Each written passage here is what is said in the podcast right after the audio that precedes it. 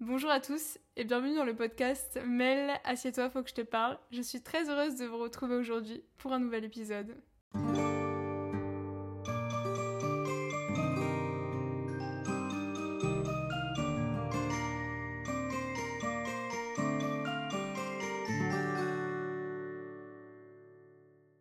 Aujourd'hui, on va parler d'un sujet assez sensible, souvent au centre de toutes les convoitises, le travail.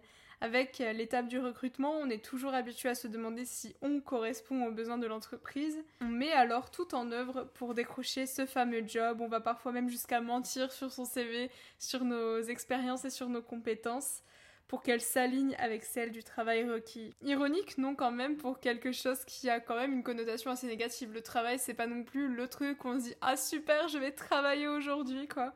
Non. Est-ce que nous nous sommes déjà vraiment demandé quels sont nos besoins au travail, les choses qui nous semblent nécessaires à notre bien-être au travail. Et aujourd'hui, c'est le sujet du jour, nos besoins au travail. Donc on va démarrer cet épisode par une première partie sur euh, le travail, sa définition et historiquement ce que ça peut représenter. Ensuite une deuxième partie sur aujourd'hui comment on appréhende le travail justement en tant que jeune adulte. Et puis une troisième partie qui change un peu d'habitude là, ça va être euh, mes réactions à vos témoignages sur euh, vos besoins et les red flags au travail, puisque je vous ai demandé sur le compte Instagram du podcast qui est mel.podcast euh, de me témoigner un peu de vos expériences, de me dire quels étaient vos besoins au travail, tout ça. Donc c'est parti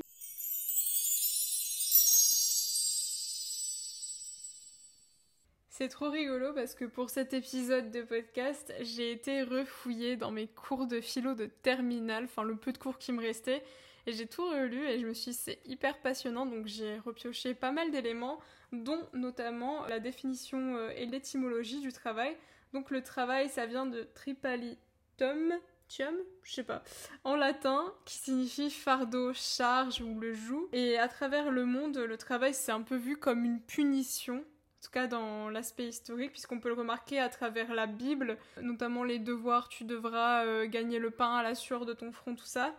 On peut le voir euh, aussi euh, à travers la mythologie avec euh, par exemple les, travaux d'Hercule qui sont similaires au travail et qui ont une connotation très négative, mais aussi avec le mythe de Sisyphe par exemple qui justement représente l'absurdité de l'existence à toujours effectuer une même tâche répétitive pour rien. Et c'est un peu ce, ce qui s'apparente au travail d'ailleurs. Enfin, toujours à la routine, à faire, à monter les échelons pour ensuite les redescendre, monter, redescendre, monter, redescendre. Vous avez compris. Et d'ailleurs, je me suis dit qu'on pouvait voir le travail comme un instrument qui a deux aspects. Un aspect de libération que ce soit par exemple pour euh, les femmes aujourd'hui, si elles ont la liberté qu'elles ont, c'est aussi parce qu'elles peuvent se permettre de travailler, contrairement à certaines époques, d'être indépendantes financièrement, mais aussi euh, ça peut être vu comme un instrument de libération, notamment au niveau des rêves et des passions.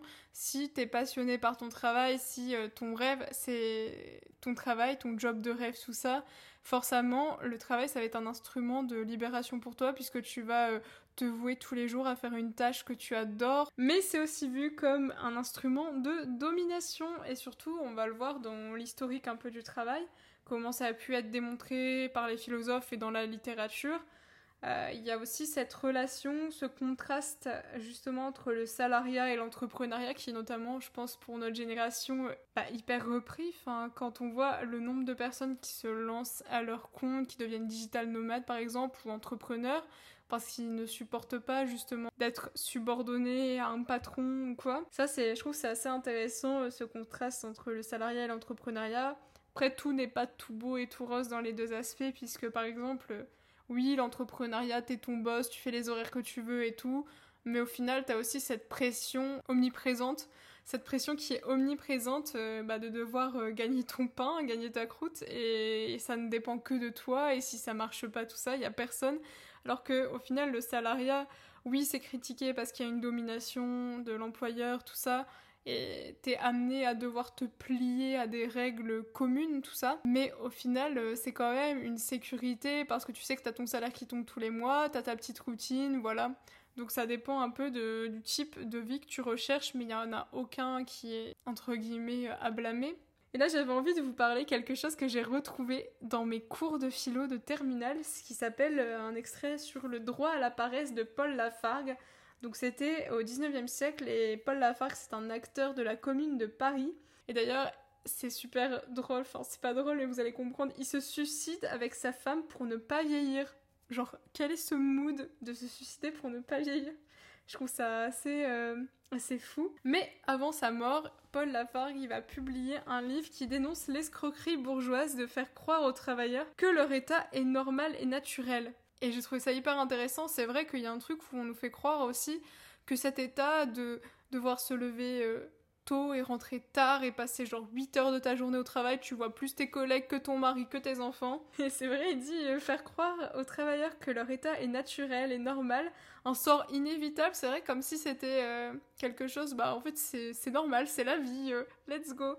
Un sort inévitable qui les pousse à se résigner en fatalisme, voire aimer cette condition en. C'est vrai qu'on va finir par se complaire dans un schéma un peu un cercle, cercle vicieux ou vertueux hein, selon ce qu'on fait. Et on va finir par se complaire dedans, mais c'est vrai que je trouve ça assez intéressant ce qui va souligner euh, Paul Lafargue, le fait de faire croire aux personnes qui travaillent que euh, c'est un état naturel et normal, que de toute façon, des petits, on le sait, des petits, on va à l'école pour avoir un travail plus tard. Les questions qu'on se pose quand on a 6 ans, c'est Ah, tu veux faire quoi plus tard ah, ah, ah. Enfin, on joue à la maîtresse, on joue à la caissière, alors qu'au final, quand tu vas à la caisse, enfin, quand tu deviens caissière en tant que job étudiant, il y a les mamans qui disent Ah, bah, travaille bien à l'école si tu veux pas finir comme ça. Et d'ailleurs, du coup, il a milité pour le droit à la paresse, et j'ai trouvé ça très sympa mais en même temps, venant d'un mec qui se suicide pour ne pas vieillir, je trouve que c'est cohérent. Le droit pour les travailleurs d'avoir euh, des loisirs, euh, des, des passe-temps, d'avoir du temps libre et de faire ce qu'on veut. Et je sais pas du tout où ça en est de ce droit à la paresse parce que je sais pas si c'est le week-end ou pas. C'est quand même euh, une très bonne idée et j'ai trouvé que son analyse était super pertinente. Ensuite, il y a des autres cas dans la littérature où on va remarquer que le travail, ça correspond notamment à l'objectalisation de l'homme, Puisque par exemple dans la littérature, Zola il va analyser à travers ses romans naturalistes, euh, notamment Germinal, l'alcool et les travailleurs. Justement, on donne énormément d'alcool aux travailleurs, notamment dans les mines par exemple. On leur donne de l'alcool un peu pour qu'ils aient cette illusion d'évasion pendant leur travail. Ça les maintient dans un état d'abrutissement qui font qu'ils n'ont pas de réflexion et qui vont pas vouloir... Euh, justement changer euh, le monde. Enfin, vous voyez ce que je veux dire? Genre, ils vont, ils vont s'en tenir à leur quotidien morose d'aller travailler tous les jours dans les mines avec une condition physique qui est extrêmement rude. Et ils vont pas râler parce qu'en en fait, ils seront tellement alcoolisés qu'ils sont dans un état, ils ont l'impression de kiffer leur moment parce qu'ils sont ivres et au final, euh, ils vont jamais râler. Et ça, ça a été le bon plan pour euh, justement bah, les supérieurs de faire ça à l'époque. Et je me suis demandé aujourd'hui, est-ce qu'on pouvait ça, c'est juste une réflexion personnelle. Est-ce qu'on pouvait rattacher ça à l'alcoolisme mondain, tout ce phénomène d'alcoolisme mondain, j'avais lu un article dessus qui était assez, assez marquant où on évoquait justement bah, les, les, commerciaux par exemple qui deviennent alcooliques, enfin qui développent une addiction à l'alcool de par les événements où ils sont obligés de boire, enfin obligés, personne n'est obligé mais c'est mal vu de ne pas le faire où ils vont être obligés de boire euh, dans les soirées mondaines, dans les rencontres avec les avec les autres parties, dans les négociations commerciales, dans, les, dans tous les événements auxquels ils vont être confrontés, les dîners d'affaires, tout ça, ils vont être obligés, entre guillemets, de boire, et au final, euh, est-ce qu'on les fait boire aussi? Enfin, est-ce que c'est un moment juste pour la convivialité où on te fait voir, ou est-ce qu'on essaie justement de t'abrutir pour que tu cèdes à des choses, notamment dans les négociations? Je me suis posé la question si ça pouvait être relié ou pas, si au final, est-ce qu'on garderait pas toujours cet esprit de penser à l'illusion d'évasion et un maintien euh, d'état d'abrutissement pour pouvoir tout faire passer sous couvert du travail? Ça, c'est une réflexion personnelle.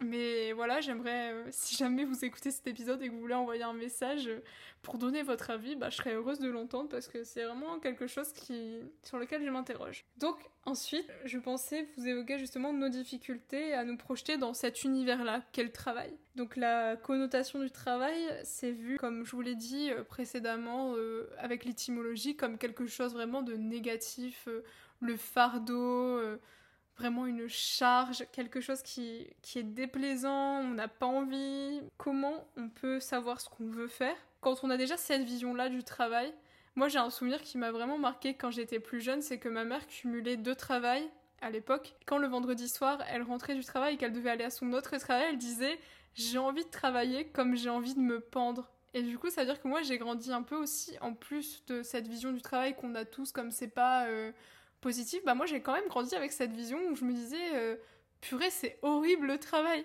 Et maintenant qu'on est amené à devoir faire des choix, d'ailleurs, faudra que je fasse un épisode aussi, mais comment ça, on est censé choisir ce qu'on veut faire pour le reste de nos vies à 15 ans, enfin, c'est n'importe quoi vraiment à 18 ans, de 15 à 18 ans, on va te dire alors tu dois faire ça, tu vas en général, tu vas dans le professionnel, enfin ça c'est n'importe quoi puisqu'on va tous changer plusieurs fois de vie, genre on va avoir plusieurs vies dans notre vie. Donc c'est un peu ridicule ça aussi. Euh. Mais c'est vrai qu'il y a Orelsan qui dit, bah de toute façon c'est hyper connu dans Note euh, pour trop tard, je crois. Note pour plus tard, Note pour trop tard. Je sais plus c'est quoi le titre. C'est au moment de ta vie où tu peux devenir ce que tu veux, le même moment où c'est le plus difficile de savoir ce que tu veux. Et c'est trop vrai, genre je pense qu'on est tous à ressentir ça maintenant. Je vois plein de TikTok en ce moment là-dessus. Et j'ai notamment une fille qui a fait une vidéo qui a 28 ans et qui a fait un TikTok où elle dit Ça fait 10 ans que je me trimballe dans des endroits où je me sens pas à ma place.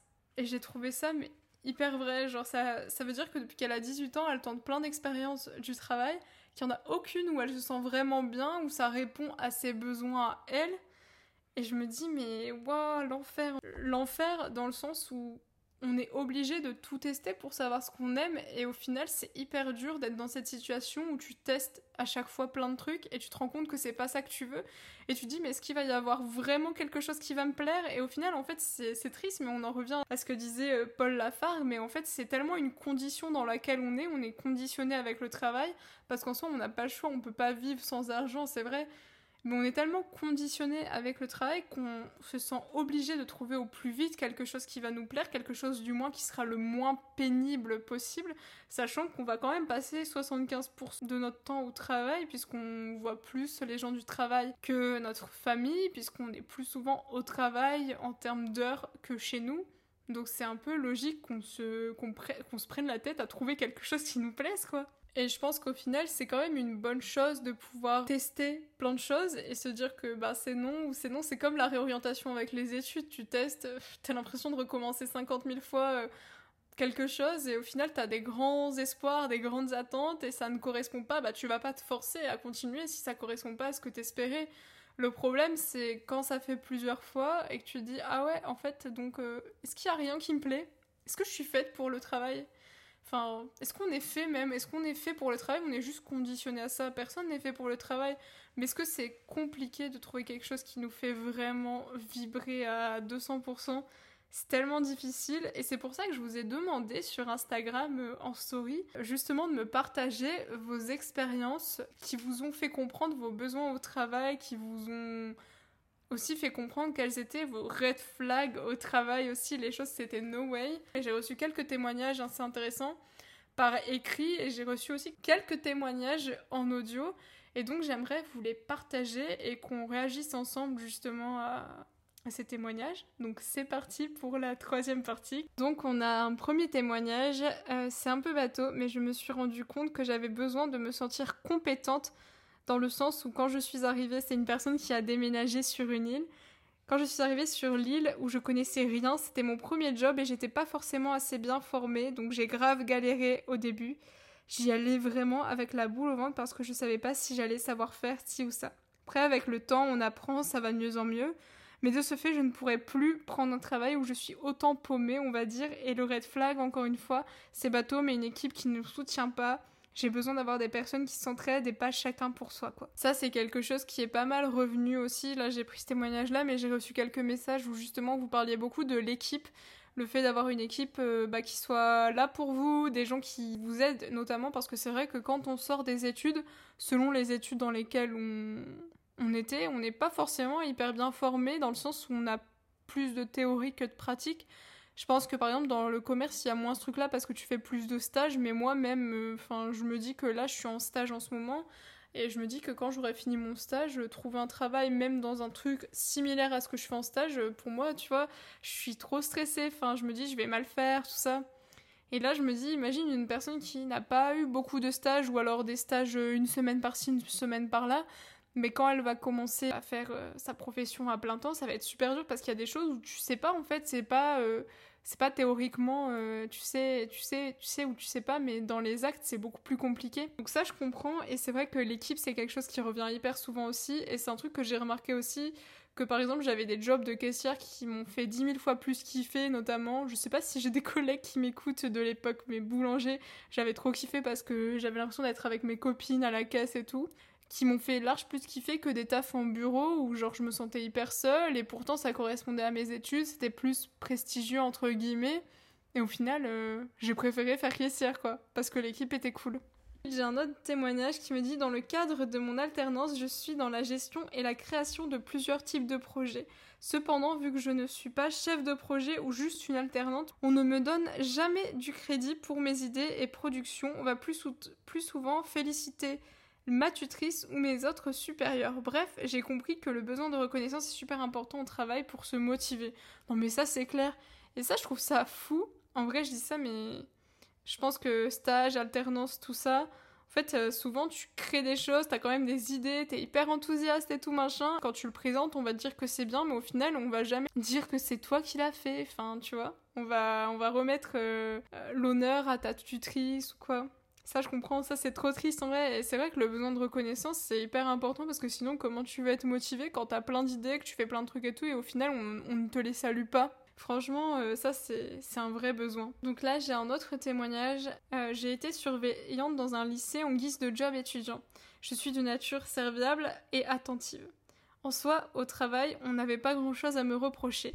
Malheureusement, on ne pouvait pas en dire autant de mes supérieurs qui, à la moindre petite frustration, par exemple, tu refuses de travailler une heure de plus car tu ne peux pas simplement à cause de ton emploi du temps scolaire, ne te disais pas bonjour le lendemain et ce pendant deux semaines. Ah mais ça c'est horrible, ça c'est red flag. L'ignorance était pour eux comme une punition, pourtant ce n'était rien d'autre que du harcèlement passif. Et ça c'est vrai qu'il faut, faut qu'on en parle du harcèlement passif au travail. Outre ça, j'ai été beaucoup exclue sur des événements entre collègues, je ne sais pas pourquoi. C'est des petits détails qui en deviennent des gros. Proposer à tous les autres collègues de manger à l'extérieur ce midi sauf à toi, faire des photos de groupe sans toi, et j'en passe. Ça c'est horrible. C'est des petits exemples, mais c'est ce qui se passait. Ça devenait tellement pesant, comme un silence quotidien tellement bruyant que j'ai développé une énorme angoisse et une énorme perte de confiance en moi. Le harcèlement passif, c'est moins connu, mais c'est très destructeur. Ah bah ça oui non mais ça c'est horrible les trucs comme ça je trouve ça abominable. Franchement quand j'ai lu ce témoignage au début j'avais vraiment envie de pleurer parce que je me suis dit mais quelle angoisse ensuite de devoir y aller au travail horrible. Et je pense que ça, c'est un gros red flag. Et euh, franchement, quand c'est comme ça, ben, il faut partir en fait. Hein. Si on vous fait sentir comme ça, mais partez des supérieurs qui, vous, qui refusent de vous dire bonjour euh, pendant deux semaines juste parce que vous n'avez pas pu travailler euh, une heure à un moment à cause de l'emploi du temps scolaire quand c'est dans le cadre d'un job étudiant, c'est pas normal. Et il y a un truc aussi, je trouve que dans le monde du travail, tu découvres que les gens sont pas forcément matures. Et ça, c'est un truc de fou. T'as l'impression de rester dans la cour de récré du collège, quoi. Ensuite, j'ai un autre témoignage qui me dit Hello, c'est pas vraiment une anecdote de travail, mais ça m'a plus fait apprendre mes besoins au travail. Les boulots étudiants. C'est tellement dur, mais en même temps, je pense que sans ça, j'aurais abandonné mes études avant. Ça m'a tellement appris sur moi, sur des limites à ne pas dépasser, sur mon autonomie, ma gestion de la semaine, d'en savoir dire non et découvrir vraiment les vices que les supérieurs peuvent avoir pour obtenir leur fin. Et le fait de faire un boulot qu'on n'aime pas, ça impacte tellement sur notre santé mentale. C'est pour cette raison que je n'ai jamais lâché mes études pour faire quelque chose que j'aime et me préserver. Ça, c'est vraiment vrai. c'est marrant parce que ça reprend ce que je vous disais tout à l'heure avec euh, le fait que le travail, ça pouvait être et une libération et une domination. Et c'est vrai que les supérieurs, quand t'es vraiment une subordonnée, genre job étudiant, t'es vraiment en bas, enfin stagiaire, job étudiant et tout, tous les trucs qu'on peut faire pendant les études, t'es vraiment en bas, en bas, en bas, en bas de l'échelle, et t'es vraiment comme une merde à leurs yeux. C'est triste à dire, mais c'est vrai, c'est très rare que tu sois très bien considéré. Et là, j'ai trop de chance parce que dans mon stage actuel, je suis vraiment quand même très bien considérée et tout. Ça, c'est un truc de fou, je trouve, euh, quand les, les, supérieurs, ils vont parfois même jusqu'à faire des trucs passifs comme le témoignage d'avant. Et le job étudiant, ça t'apprend vraiment à tes besoins au travail aussi, à ne pas abandonner tes études justement pour faire quelque chose qui n'est pas ton job étudiant. Voilà, t'élimines des, des voies, quoi. Et donc, ensuite, le dernier témoignage. Concernant le monde du travail, ça a toujours été compliqué pour moi parce que premièrement, ça n'a jamais été des jobs vraiment choisis, mais pris par dépit. Job étudiant, on connaît again. Donc forcément, je n'en tirais pas d'épanouissement, mais que de la fatigue mentale et physique. Et d'autre part, parce que en tant qu'introvertie, j'ai toujours eu beaucoup de mal avec le contact prolongé quotidien avec des gens, les small talk d'entreprise où on ne sait jamais vraiment quoi dire, les heures passées avec des personnes qui te sont inconnues et avec qui il faut meubler les blancs. Ça, c'est un vrai sujet. J'ai souvent eu l'impression d'être inadaptée à ce monde du travail en entreprise avec les conversations à longueur de journée, en plus des pauses repas passés avec les collègues, en plus des verres après le travail avec ces mêmes collègues. Et je pense qu'en tant qu'introverti, on est nombreux à avoir du mal avec tout ça avec toutes ces heures imposées avec des gens dans le cadre professionnel et c'est encore plus difficile quand il s'agit d'une équipe ou d'une entreprise où on ne se sent pas à sa place. Ça c'est bien vrai. Je me suis par exemple retrouvée récemment dans une entreprise dans l'hôtellerie où j'avais vraiment envie de travailler, mais l'absence totale de pause sur une journée, l'obligation de passer 8 heures non-stop avec des collègues m'ont fait très vite partir et changer à nouveau de travail. Ça peut être difficile à vivre parfois, mais je pense qu'on devrait apprendre à valoriser et prioriser nos besoins dans le travail plutôt que de toujours devoir chercher à s'adapter, à réussir à faire comme les autres alors que ça va juste impacter notre santé mentale à la longue. Je pense que ce témoignage a conclu l'épisode à ma place. Mais pour revenir sur le fait qu'en tant qu'introverti, euh, moi je le vois là dans mon travail actuel, par exemple, j'ai trop l'impression que je suis vue comme une insociable ou une personne euh, qui est trop euh, repliée sur elle-même et tout, parce que par exemple le midi, je fais exprès de manger rapidement pour ensuite avoir du temps pour moi, pour me recharger en énergie, parce que moi, ça me puise trop d'énergie d'être toute la journée à côté de gens, avec des gens, au final, des gens qui sont pas forcément dans mon cercle proche, donc ça me puise, ça me puise, ça me puise. Et le midi, je me dis, c'est vraiment le moment de, de souffler pour reprendre de l'énergie pour l'après-midi, quoi. Et je pense que dans mon entreprise actuelle, en vrai, j'en sais rien, mais j'ai trop l'impression d'être euh, un peu vue comme euh, une insociable ou quoi. Et à un tel point que, au final, tout le monde est très très gentil avec moi, ça se passe super bien et tout. Mais il y a des fois où, par exemple, je suis là et il y a une de mes collègues, elle dit, euh, c'est un peu passif, mais elle dit, elle va dire, ah, je suis toute seule au bureau aujourd'hui alors que je suis juste en face. Et plein de trucs comme ça, mais j'ai l'impression que du coup, je sais pas si c'est intentionnel ou pas, si c'est pour me montrer que je fais pas assez d'efforts pour m'intégrer au sein de l'entreprise. Mais en vous n'avez pas forcément à vous intégrer au sein de l'entreprise. Je vous dis, c'est votre travail. Vous pouvez être ami avec des collègues ou développer des bonnes relations, mais vous n'êtes pas obligé de vous plier en quatre et de passer toutes vos pauses avec eux et d'aller faire des after-work et tout machin. J'ai vraiment adoré pouvoir euh, lire vos témoignages parce que ça m'a montré aussi que je pense que notre génération, de toute façon, euh, on le voit avec euh, tout ce qui est Gen Z, tout ça, on a une relation assez différente, une, pas une relation, mais une approche différente au travail et au monde du travail. Je pense qu'on est une génération qui se laisse pas marcher dessus et qui a compris qu'on a envie d'avoir une vie plus épanouie que de se, se morfondre dans le travail et d'être vraiment que là-dedans. Et au final, euh, ça m'a fait du bien aussi de, de voir qu'on était tous assez sensibles aux mêmes choses et qu'on avait parfois eu des expériences qui étaient assez similaires avec des problèmes récurrents parce que c'est quelque chose que moi je pense que le monde de l'entreprise devait travailler pour éliminer ces problèmes. Après, il y aura toujours quelque chose, mais je pense que le plus important, c'est aussi de se dire, mais qu'est-ce que nous, on a besoin, quels sont nos besoins au travail, nos envies, nos, voilà, tout ça c'est tellement important. Avant de dire ah je veux ce travail, il faudrait dire ouais mais est-ce que c'est ce dont j'ai besoin moi? Après c'est plus facile à dire qu'à faire parce qu'on n'a pas forcément tous l'aisance financière de pouvoir attendre pour un travail euh, qui n'est pas par dépit mais plus par envie. Mais c'est vrai que c'est quelque chose auquel je pense qu'il faudrait faire de plus en plus attention. C'est de pouvoir voir si ça colle avec nous et est-ce qu'on va être bien parce que c'est quand même un endroit où on passe tellement de temps. Enfin bref, voilà, j'espère que cet épisode vous aura plu, ça change un peu. J'ai trop aimé vous incorporer aussi dedans, faire de plus en plus d'échanges comme ça. C'est vrai que bientôt j'aimerais même faire des hotlines ou des trucs comme ça, ça me plairait trop. Et je trouvais que c'était un sujet assez intéressant sur lequel se pencher. En tout cas, je vous fais des gros bisous, je vous souhaite une très belle semaine et à très vite. Bisous